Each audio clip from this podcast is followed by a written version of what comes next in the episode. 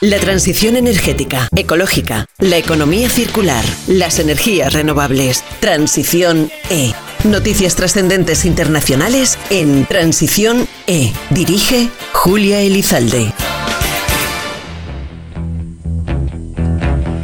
En este programa saben que tratamos de aprender y de colaborar con todo lo que tiene que ver con la transición ecológica. Y entre los temas que debemos abordar es precisamente ese. ¿Cómo estamos llevando a cabo esa comunicación? Si lo hacemos bien, si lo hacemos mal. El programa de hoy se titula Comunicar con energía. Bienvenidas, bienvenidos a Transiciones.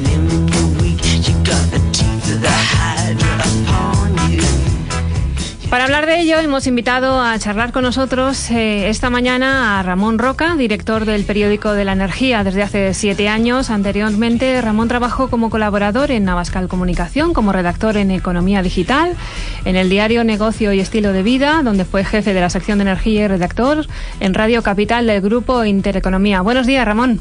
Hola, muy buenos días y muchas gracias, Julia, por invitarme. Bienvenido, gracias a ti.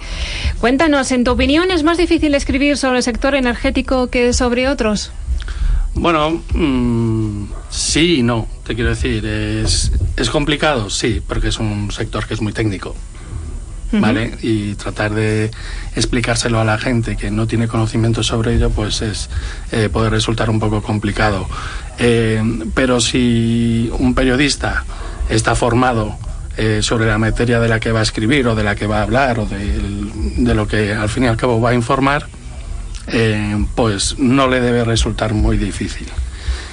Eh, resulta complicado cuando no tienes esa formación y no sabes de lo que hablas. Es como si a lo mejor ahora a mí eh, me dicen ponte a escribir sobre banca, ¿vale? Y, y, a lo mejor le digo, oye, pues me, mejor no, que lo haga otro, ¿no? Sí. ¿Por qué? Porque no estoy bien formado a lo mejor para hablar de determinadas cosas. Pero bueno, yo creo que eh, hablar o informar sobre energía eh, hay que, hay que tener una, una, formación y una base importante para poder hablar de ello. O sea, no, no es un tema fácil. Hay que meterse un poco en, en harina, como suelen decir en estos casos.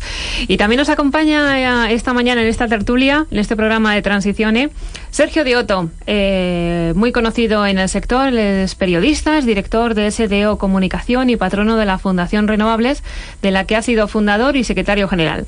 Además, también Sergio, en su trayectoria profesional, ha sido director de Relaciones Externas de la Asociación Empresarial Eólica y anteriormente desempeñó la dirección de comunicación de esta asociación, del Congreso Nacional de Medio Ambiente en 2006 y de la Asociación de, de Productores de Energía Renovables, más conocida en el sector como APA. Buenos días, Sergio. Buenos días, Julia. Bienvenido a ti también a este programa. Muchísimas gracias, encantado de estar aquí. Teníamos ganas de, de, tener aquí a periodistas en transiciones.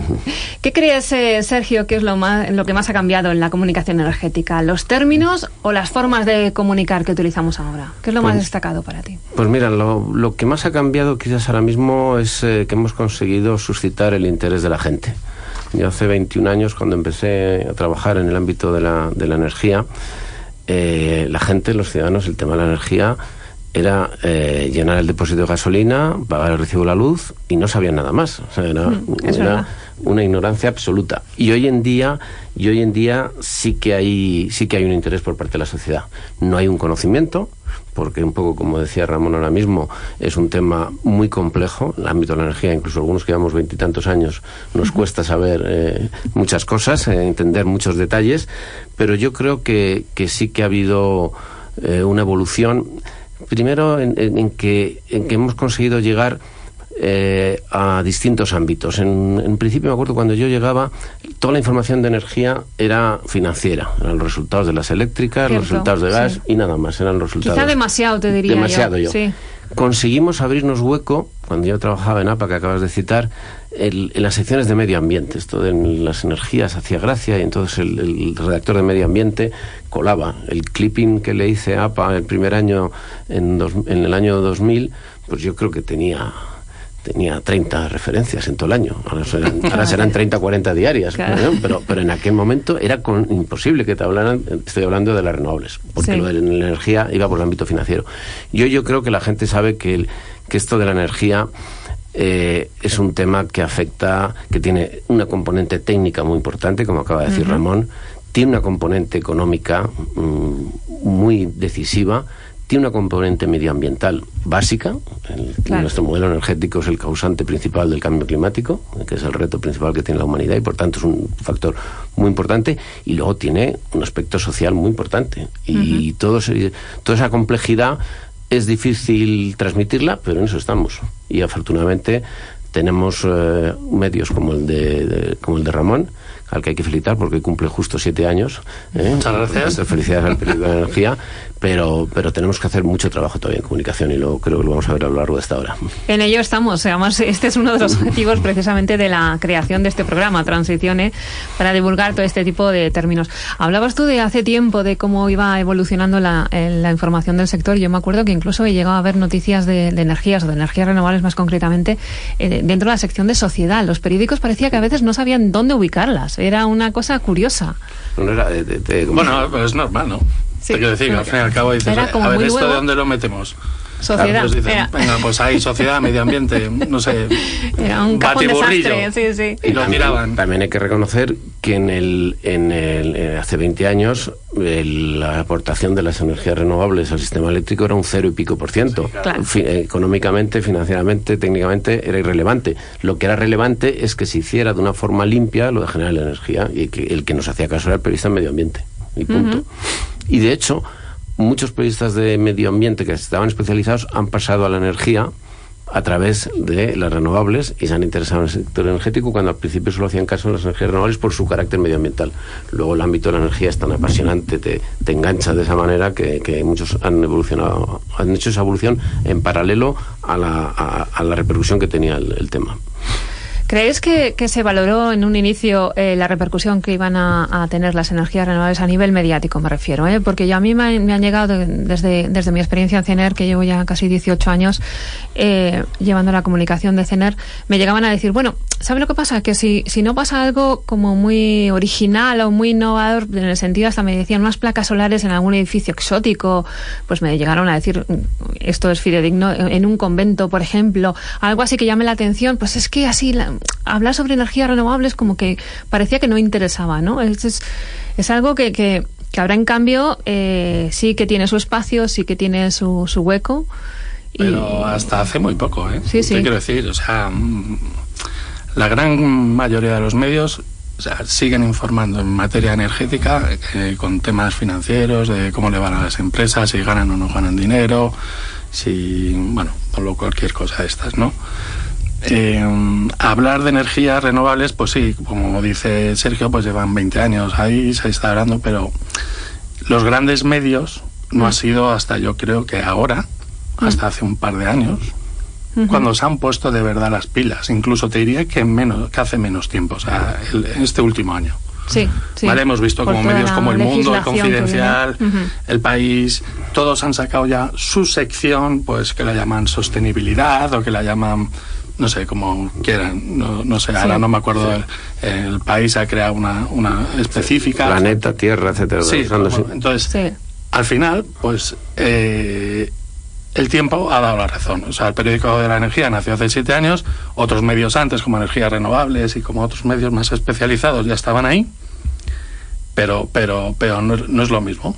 Claro. Y gracias a pues eh, este trabajo, ya que al final y al cabo eh, también es que la, es, digamos, es el momento, ¿no? Se está viviendo una transición que es en la que se está jugando mucho dinero y tiene mucha importancia, entonces al fin y al cabo pues se tiene que hablar de eso. O sea, no, no, no, no te puedes esconder y decir, no, yo de esto paso. Pues no, porque al final te van a acabar diciendo que eres un negacionista o que eres un tipo raro. Y, y, además, eh, quizá lo, lo, relacionamos mucho con la información económica porque lo primero que se, que se achacaba a las energías renovables para estar en contra era precisamente, es que son muy caras. Y ya se dejaba con eso y ya no se explicaba nada más. Entonces decían, no, espera. Y ahora, como intentan justificar también que efectivamente los costes ah, de, de, producción ahora son inmejorables y, y se han reducido un montón en los últimos años, porque gracias al desarrollo tecnológico, quizá eso ha ido también en detrimento, ha favorecido el que la gente ya es consciente de que son más viables económicamente, pero ha ido en detrimento de que se relaciona demasiado con la, con la información financiera, porque como tú bien decías, Sergio, está el tema de la sostenibilidad, del entorno que, nos rodea, que debemos tenerlo mejor y más cuidado, de las emisiones que efectuamos con una tecnología y no con otra. Eso también eh, tiene una cara y una cruz, ¿no? Ese tipo de comunicación. Yo lo primero que matizaría eh, de, de, lo que decía Ramón es que lamentablemente saltamos a las páginas de los periódicos, digamos, generales, de información general, especialmente en la prensa económica, con la ofensiva que hubo a partir del año 2008 frente, contra las renovables. ¿eh? Cuando se inventó ese eslogan maravilloso, tan maravilloso como falso, de las renovables son caras, es algo que entiende todo el mundo. Eh, fue un bueno, eslogan genial. También eran caras, no, hay que reconocerlo. No, no, vamos a ver, eran caras alguna, alguna, tecnología. Eh, mm. no son, si hubiéramos internalizado los costes ambientales, son baratas desde hace 40 años. Si internalizamos los costes ambientales que tienen las, las convencionales, mm. eran baratas. Hoy son baratas con un sistema pensado para las energías convencionales, no pensado para las energías renovables. Pero yo digo que, dimos ahí un salto y ahí sí que fue la primera vez que se, ocuparon los medios económicos, los medios de información general, para echarle la culpa también a las primas de las renovables del déficit de tarifa, cuando eran una parte más de los costes del sistema, no era la, la parte decisiva.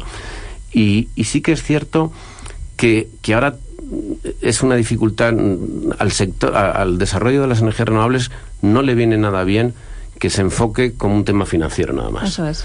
Lamentablemente, eh, Ramón tiene la obligación de que si llega un fondo de inversión internacional y anuncia una planta de 400 megavatios, pues lo tiene que dar y, es noticia. Ojo, y, es, un desarrollo industrial importante, con además generación de empleo, de riqueza, etcétera. No siempre se comunica suficientemente bien eso. Claro. No siempre se comunica suficientemente bien las otras implicaciones. Se da una, una cifra de inversión general hmm. y lo que yo reclamaría al sector renovable, primero, el tema de las megaplantas pues es cuestionable. En la Fundación Renovables hace poco hemos planteado un, documento que yo creo que es muy, muy sensato, en que hacemos propuestas, no es ni blanco ni negro, sino hay, hay que buscar un camino de, hacer plantas más medianas, eh, no, ir a los, a los megaparques, hacer unas exigencias eh, no solo medioambientales de los impactos de cada instalación nueva, sino también de, de los impactos sociales, que son muy importantes. Y, y por tanto yo creo que el, el, el reto está en transmitir la complejidad, no solo un dato. No se puede, el, tema de la energía no se puede enfocar solo un dato porque detrás de eso están, hemos citado los temas económicos, eh, medioambientales, pero también están los estratégicos. ¿Eh? Los estratégicos. Hace poco asistí a una ponencia maravillosa en el CSD, en el Centro de Estudios Superiores de la Defensa, sobre las renovables y la defensa de este país. Es que es un tema muy, muy interesante. Y entonces que tiene todas las implicaciones y el reto es ese, transmitir esa complejidad. Pero es que es difícil ¿eh? también, Sergio, te quiero decir, porque al fin y al cabo muchos medios, eh, pues bueno, ahora que hay que estamos todos en internet no hay problema de espacios, pero bueno, luego tampoco te dejan escribir grandes parrafadas. es verdad, es cierto. Yo sí, ¿eh? yo digo, oye, si está bien el texto y es atractivo y, está bien escrito y explica las cosas bien, no me importa que sea largo. ¿Vale? Pero hay otros medios que no. Entonces, la capacidad de espacio, de tiempo en los telediarios es muy escasa. Entonces, al final, por ejemplo, te dice, no, eh, mm, por ejemplo, te llaman para, vamos a hablar del precio de la luz y sales dos segundos. Claro. En, un, en, un, en una pieza de un informativo. Si llega, ¿eh? Y entonces, claro, dices, bueno, pues así es muy difícil explicar bien las cosas. O sea, si tienes un minuto de televisión o menos o 50 segundos para explicar qué es lo que está sucediendo con el precio de la luz, pues entonces ahí vámonos. O sea, sí, es muy complicado. Y luego sale tres minutos en un prime time una periodista que no tiene ni idea de, energía diciendo unas barbaridades tremendas. Porque ha cogido cuatro cosas de internet, sí, sí, sí. a, ver, es que, a ver, es que a, mí me encantaría que todo fuere, fuese bonito y precioso, pero claro, también tenemos que estar atentos pues, eh, a todo el tema de los bulos que hay en las redes sociales, eh, eh, pues tratar de... Intereses derivados también. Claro, entonces, pero, pero cogiendo un poco el guante de lo que decía Sergio, yo creo que el, sector, por ejemplo, de las renovables tampoco ha sabido comunicar bien. Hmm. ¿Vale? Por ejemplo, hay un caso que es de no hace mucho tiempo, que es lo del impuesto al sol el impuesto al sol, el impuesto al sol. Tanto impuesto al sol, al final fue un poco contraproducente contra el sector, ¿vale? Y eso que lo sacó el propio sector, el mensaje. Entonces al final dices, bueno, pues hay que calmar las cosas y hay que saber cómo se, comunica todo y cómo hay que hacerlo. Al igual que ahora, pues tienes problemas con eh, los grandes proyectos de renovables. tienes gente por todos lados, no, y además es que te digo por todos lados, es por todos lados, ¿eh? en España, en el que están eh, poniéndose en contra de las energías renovables. ¿Qué hay que hacer? Pues comunicar bien. Eso es. ¿Cuáles son los beneficios? reales. Ya no solamente nos inventemos esto, no es que con esto se va a emitir menos toneladas de CO2, no, no, baja al terreno. Eso es, algo que, le afecte a la gente directamente. Claro, hay que explicarle, esto te va a crear no sé cuántos empleos. Eso es. Va a traer no sé cuánta economía a toda esta comarca va a hacer esto y lo otro. Entonces, eso es lo que hay que comunicar. En forma de impuestos, de proveedores de, esa instalación, o sea, todo eso. Precisamente algo que hacemos en, nuestro programa es que nos saluden eh, personas que trabajan en el sector desde diferentes plantas. Nos saludan incluso a nivel internacional, de Ciudad del Cabo, de plantas termosolares, etcétera. Y hoy les hemos pedido a colegas nuestros, a periodistas del sector energético, que nos envíen estos saludos. Así que aprovechamos el descanso y escuchamos alguno de estos saludos. Hola, soy Moisés Menéndez y os envío un saludo a todos los oyentes de Transición E de la revista Futuro en Viro. Un abrazo.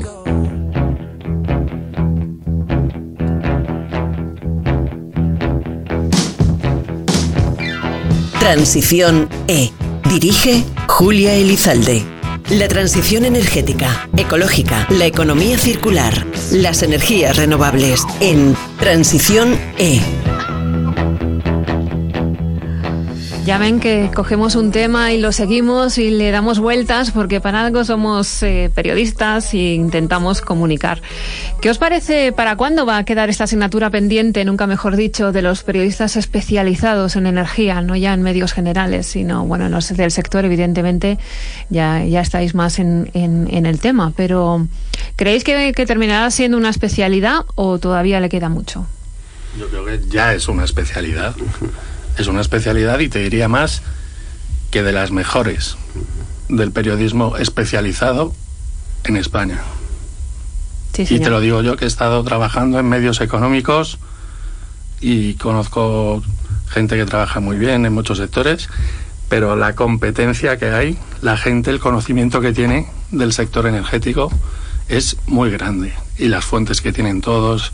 O sea, realmente cuando tú ves ahí, la, o sea, los nombres están, ¿verdad, Sergio? Eh, en mi caso, que yo, bueno, pues he puesto mi granito de arena, pero yo creo que hay gente muy buena y muy profesional en el sector. Y es, un, y es algo que de lo que se debería estar orgulloso. ¿Qué sucede? Que estamos a lo que volvíamos antes, que estamos ante un sector que es tan complejo, que también presiona como pocos y que es difícil de explicar, pues entonces al final pues el mensaje no llega tanto a la gente. Vale, al final solamente pues eso es lo que decía Sergio. El recibo de la luz y cuánto pago de gasolina. Esto es lo único que me interesa. Eso iba a decir yo en mi presentación. Fíjate que sois dos personas que, porque os, os, sigo en redes sociales, que sois capaces de explicar el recibo de la luz. Ese ya es un galón dentro de. no, no, no, no te fíes para nada. hay un dicho en el sector que dice que si te explican el sistema eléctrico y lo entiendes, es que te lo han explicado mal. y es verdad. Y es verdad. Es, imposible explicarlo. Yo creo, Julia, que tú preguntabas un poco si en, en la etapa de formación. En la de formación, En la formación si va a haber una. Eh, haya, en las facultades de ciencias de la información, de periodismo, haya una especialización de energía. Sería bueno que hubiera algunos, algunos másteres, unos mm, para que la gente por lo menos el primer día sepa lo que es un kilovatio y un kilovatio hora. Es que afecta a toda la vida social, o sea, no, es como otro ámbito. Pero estoy un poco de acuerdo con Ramón en que tenemos eh, muy buenos periodistas especializados en energía. Yo lo limitaría a una veintena. Sí, hay una veintena, una, una treintena de periodistas muy buenos que saben muchísimo. ¿Cuál es el problema? Que no hablan solo ellos de energía. El problema es que tenemos que escuchar a los tertulianos decir barbaridades sin tener ni pajolera idea de un tema tan complejo como este. cada vez que dicen los que cualquier cosa, y, que se leen tres cosas y las conclusiones que hemos escuchado estos días con los temas del precio de la luz, hmm. Hemos oído verdaderos disparates, pero disparates, y dices, ¿cómo puede ser? Ya le hemos he comentado la anécdota del programa ese de en Prime Time, que ya fue eh, patético. Pero el problema es que no siempre, y luego el, el problema es que no estamos en el prime time. Es, el problema es que mm, pues, sales en portada cuando tienes el tema del recibo de la luz y hay unos señores, en el caso del de la energía, y, unos especialistas en, en, los principales medios que te lo cuentan muy bien alguno tuvo que rectificar. ¿Te acuerdas? Con algún gran medio tuvo que rectificar una información que el primer día la tituló mal y se interpretó mal y tuvo que venir el especialista y explicarla bien.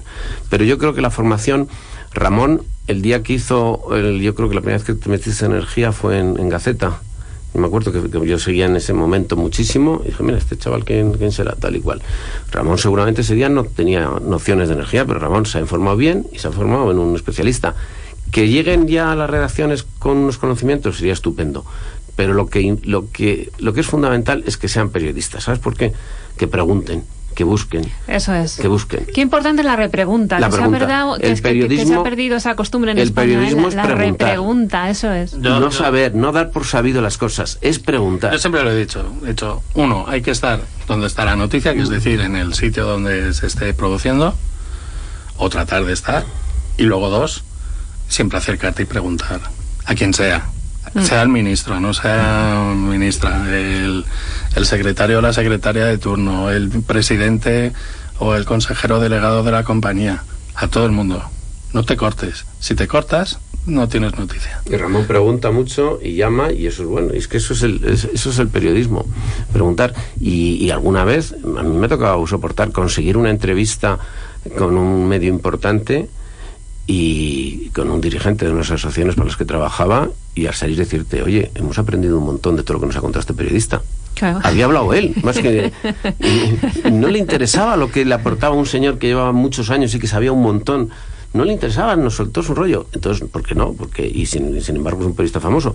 Pero no, no, el periodista lo que tiene que hacer es preguntar, interesarse. Y yo te digo que en unos meses cualquier tío con, con interés se va a poner a la altura y va a poder hacer buena información. Si tiene esa intencionalidad de conocer, de conocer, de preguntar y de Claro. los informes. No, no de poner la alcachofa y repetirla. Pero ahora, ahora tiene, ahora tiene los medios. Antes no, antes que decías, bueno, pues me voy a una hemeroteca y voy a ver si consigo algo aquí de que me expli-". no, eso no lo tenías. Ahora tienes con, con internet, tienes toda la información al alcance y, y si uno se quiere ir nutriendo, pues lo, puede- lo, lo puedes hacer y te puedes formar. Pero luego también es interesante que, que, que otros sitios, por ejemplo, yo creo que en el club tiene un curso para periodistas. Eh, no ya para especializados o no sé si eh, otros centros, otros organismos eh, lo hacen. Y yo creo que eso vendría bien, ¿sabes? De formar a gente, pues eh, que se lleguen a acuerdos con, con universidades para que las facultades de periodismo eh, pues traten de eh, formar a gente que quiera. eh, claramente eh, y se especialice en temas de en, transición en energética información en medio económica, ambiente. podría suceder en energía. Hombre, eso es que- igual. Yo os voy a contar, yo, eh, una de las, mm, de las cosas, asignaturas pendientes que tengo de mi etapa de, de comunicación desde el sector renovable, fue que los dos intentos que hice de crear esos seminarios para periodistas no triunfaron. Algunos periodistas me lo, se lo sintieron, ¿qué me vas a enseñar tu amigo? No, yo no, pero los señores que, para los que trabajo sí te van a enseñar, vas a aprender cosas, vas a poder preguntar todo lo que quieras, y eran hacer seminarios de una mañana, llevarnos una mañana ahí al Escorial, a donde fuera, y, y- y cuatro horas de, de charlas de distintos aspectos, y eso no cuajó. No, o yo lo organicé muy mal, o no había una predisposición por parte de, de los periodistas y yo creo que, como decía Ramón, eso es muy interesante. O sea, la- ahí es un tema muy complejo, hay muchos matices que, que ver y cuanta hay- más gente te hable y tengas tú la oportunidad de preguntar, mucho mejor. Pero ahí el fallo es del periodista, no, yo creo que no es tuyo. Porque, porque realmente en energía nunca vas a saber todo. Te iba a decir, la voluntad de es aprender imposible. es, o sea, yo aprendo todos los días en Twitter, en, en- con gente que me manda Yo también, cosas y, me quedo totalmente alucinado Mm. de la cantidad de información que hay y que, oye, que yo, pues no, oye, no lo puedo publicar todo porque no llego. Ya bastante hago. Claro. ¿vale? Pero, pero, pero dices, oye, pues mm, esto es interesante todo esto que se está haciendo. Y es que es tal cantidad, yo no llego. O sea, a, a a todo ese conocimiento. Entonces, eh, claro que te digan, no, es que esto no. Y yo, oye, pues espérate. Claro. ¿Sabes? No, no, no vayas tan de, ¿sabes? De, de, de chulito porque no, porque no. Hablamos de, todo no se sabe. de periodistas, pero yo también os puedo hablar como responsable de comunicación del otro sector, ¿no? De, de la otra parte del micrófono. En este caso, eh, trabajando en el Centro Tecnológico Nacional, eh, pues me toca muchas veces hablar con los investigadores que, como tú bien dices, a veces disfruto y, y después de, de que han dado una entrevista digo lo que he aprendido en esta entrevista, porque previamente yo también me preparo las cosas y tal y cual. Y muchas veces cosas que ellos dan por, por, por hecho y porque todo el mundo las sabe, porque forma parte de su formación universitaria en muchos casos, les digo, pero es que eso la gente lo tendría que saber, lo tendríamos que explicar, esforzarnos mucho más También seréis conscientes de que sí que hemos mejorado en el otro lado del micrófono, como digo, a la hora de, las, de los investigadores, de trabajar con ellos en comunicación.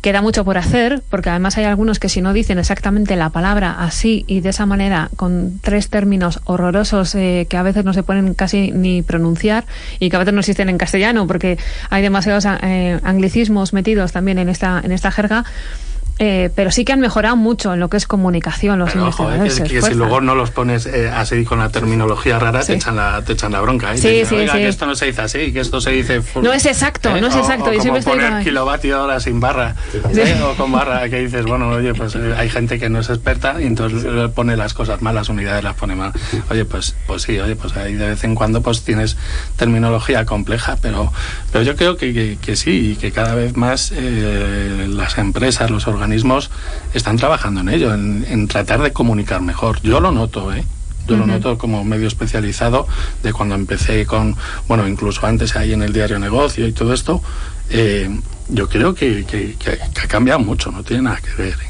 O sea, Sí, sí. Es, o sea, es una cosa, antes pues eso, te decían, oye, prensa de resultados.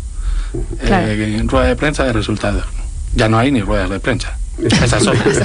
¿Sabes? Entonces, Sí. eh, no, es que estas, estas tengo que aprovechar para denunciar estas- este tipo de cosas. Entonces, ¿sabes? Al final dices, bueno, pues, pero entonces sí ves que cada vez se, se trata de explicar las cosas mejor por parte de, de- Son de más conscientes, además de que tienen que ser comprensibles para el ciudadano. Sí, que es que claro. eso ya, ya era hora Tenemos, también, ¿no? tenemos un ejemplo magnífico, no en el ámbito energético, que también lo aborda de vez en cuando, eh, pero en el tema de la transición ecológica, en Fernando Valladares, investigador del CSIC, que hace una tarea de divulgación bárbara, bárbara, buenísima. Le han dado además recientemente el, el premio este de, de la Comunidad Valenciana, eh, que es un premio muy, muy prestigioso y que está todos los días, todos los días hacen redes sociales una comunicación muy sencilla que se entiende perfectamente. Y es un investigador del Centro Superior de Investigaciones Científicas que está haciendo ese esfuerzo de unir la investigación con la divulgación, que es básico. es básico. Y como decías tú, de, de hablar en, eh, muy claro a la gente. No salirse de su lenguaje, hacer ese esfuerzo de traducir. Yo para mí, la- ahora que digo la palabra traducir, en esto que estamos hablando, y, y ya también en el ámbito general de la transición ecológica, no solo de la transición energética, eh, el esfuerzo que tenemos que hacer es traducirle a la gente esto. Sea, eh, traducirle- de acuerdo, sí. Es que nadie se va a leer el PENIEC, nadie se va a leer la ley de cambio climático Claro. eh, y transición energética. Hay que traducirle. Y tú cuando al ciudadano le dices que, que, que dentro de 30 años, de de 15 años no va a poder tener un coche diésel, antes le has tenido que decir cuál es el problema del diésel. O sea, lo que no Totalmente puedes de acuerdo lanzar contigo, sí. es esa Sí. y tal. Y cuando decía antes eh, Ramón que las empresas en general no siempre han, han comunicado bien, tiene toda la razón. Hay un ejemplo en España de quien lo hizo muy bien, que fue HN, eh, la empresa hidroeléctrica de Navarra, cuyos activos luego fueron una parte a, a Iberdrola y otros a Acciona.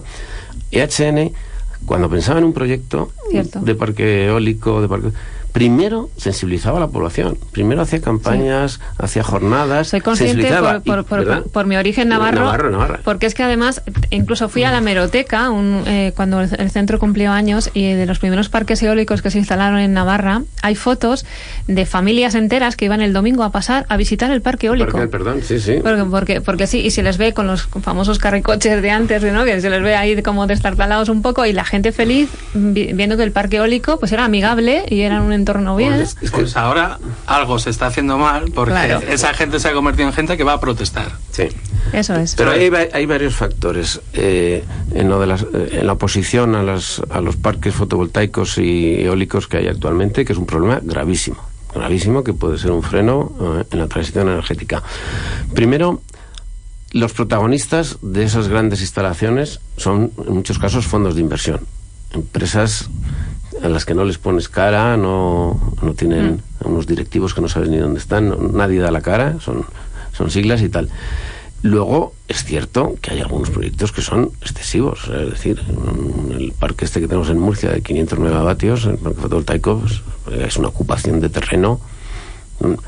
Y entonces, eh, hay gente incluso que está volcada en la transición ecológica y que está pidiendo que, se, haya una moratoria a las renovables, que es una contradicción absoluta. Pero ¿qué pasa? Que ellos ven por encima de todo el riesgo de eh, la sostenibilidad, el riesgo de, una, de la biodiversidad, etcétera, etcétera.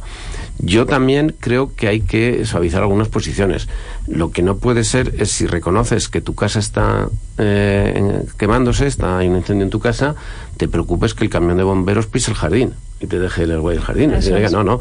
Claro que, que, las instalaciones renovables tienen que tener impactos, que los tienen y, vamos a tener que, vivir con ellos.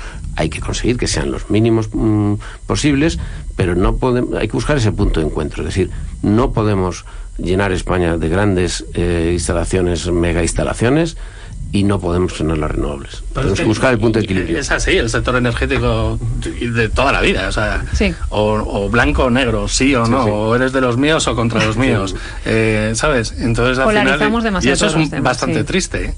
O sea, yo cuando lo veo desde fuera digo, ¿por qué se están todo el día pegándose los entre comillas, pronucleares contra los pro-renovables. Transición E. Dirige Julia Elizalde. La transición energética, ecológica, la economía circular, las energías renovables en Transición E. Hola, soy Luis Merino y de parte de todos los que hacemos la revista Energías Renovables, os quiero mandar un saludo a todos los oyentes de Transiciones. La transición energética, ecológica, la economía circular, las energías renovables. Transición E. Noticias trascendentes internacionales en Transición E. Dirige Julia Elizalde.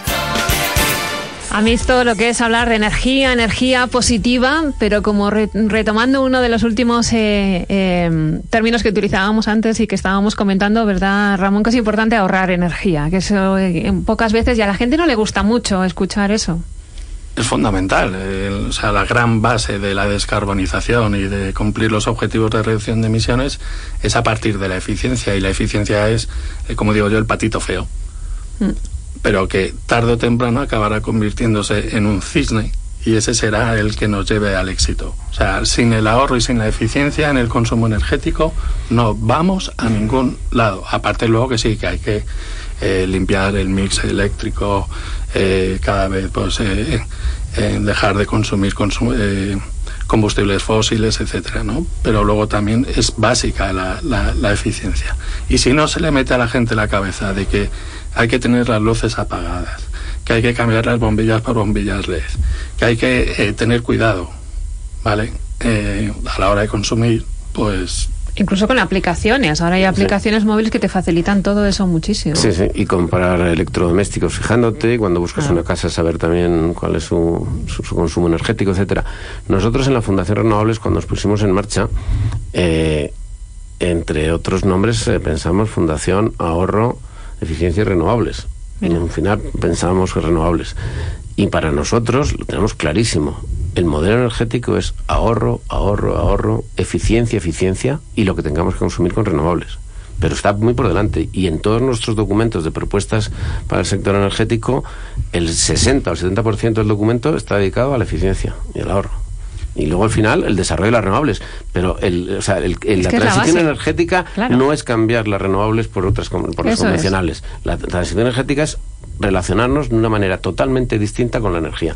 Ser consciente de que aunque a ti te cueste unos céntimos, unos euros de más en el recibo, eso es tiene un coste tremendo en el planeta, en el medio ambiente, en la economía nacional, porque lo que estás gastando cuando estás encendiendo y te tiras 10 minutos bajo la ducha y tienes una caldera de gas, estás comprándole ese gas a un señor de otro país y está saliendo las divisas de aquí. Es que son tantas cosas que, que, que hay que, me parece muy bien traído en este, en este debate el tema de la ahorro eficiencia, porque es la base, esa es la base. Pero es que no se habla de ello, es que ese es el problema, es que el mensaje que se lanza ya no solamente por los medios de comunicación, sino también desde, los, eh, desde las grandes instancias políticas y desde las administraciones. O sea, que poco se habla en la Unión Europea de eficiencia energética, muy poco. Sí. Bueno, la directiva eh, es muy buena. La directiva de eficiencia y de eficiencia en edificios son dos directivas que si se llevaran a cabo eh, eficazmente... Pero es que luego no se trasladan. Lo que pasa, Tardan digamos, años y años en trasladarse a Vamos, las directivas. tienen eh, menos pues, Priorizan. Claro. y priorizan otras actividades. La eficiencia, la, hablarle a la gente de eficiencia ya es hacer, como hacer un sacrificio. ¿eh? Que me diga. Ya, pero es que si no, si no se produce ese cambio, o sea, es que, a ver, yo entiendo que a la gente le cueste. La historia siempre ha sido eh, un continuo cambio, pero son cambios a mejor. Sí, sí. Entonces, eh, eh, lo que es absurdo es decir, no, ya me quedo aquí agarrado a lo mío, que me va muy bien, y allá vosotros. Y me encanta tener la, la, la luz de, de la, voy a decir un balcón, por no decir un porche que parece como más, más restringido, ¿no? Pues la, la luz de fuera, ahora en verano, toda la noche. Y dices, pero qué locura. O sea, si es sí, que eso, son cosas un poco absurdas. sí. Por- Porque haga bonito, o todos los componentes electrónicos. Bueno, ya en no te cuento todo y- lo de Navidad, ¿no? De, Sí, sí. la casa de luces porque soy muy, ¿sabes? sí. No sé, pues eso, esas cosas no se cuidan. No entonces- se cuidan y no- eh, tiene razón Ramón en que no se hace desde las administraciones, empezando por la europea, no se centra en eso eh, la divulgación. Yo me acuerdo que cuando Javier García Breve era director general del IDAE, en el año 2005, me encargó una de las cosas que hice, me, le hice, yo no le trataba hasta entonces, ahora ya es un buen amigo, pero entonces me, me encargó como periodista un plan de comunicación para la estrategia de ahorro y eficiencia energética. Le hice el plan de comunicación del que estoy más orgulloso de los que he hecho en estos veintitantos años en, en la empresa, de 180 páginas, con un montón de medidas. Javier a los pocos meses fue cesado y no se llevó a cabo, pero tenía intención y es fundamental las administraciones, y yo siempre lo digo, el IDAE, que ha hecho un trabajo estupendo. Muy bueno, Debía sí. ser, pero debería tener mucho más potenciada la pata de divulgación. Debería ser el Instituto de Divulgación, Desahorro y Ahorro de Energía. Divulgación.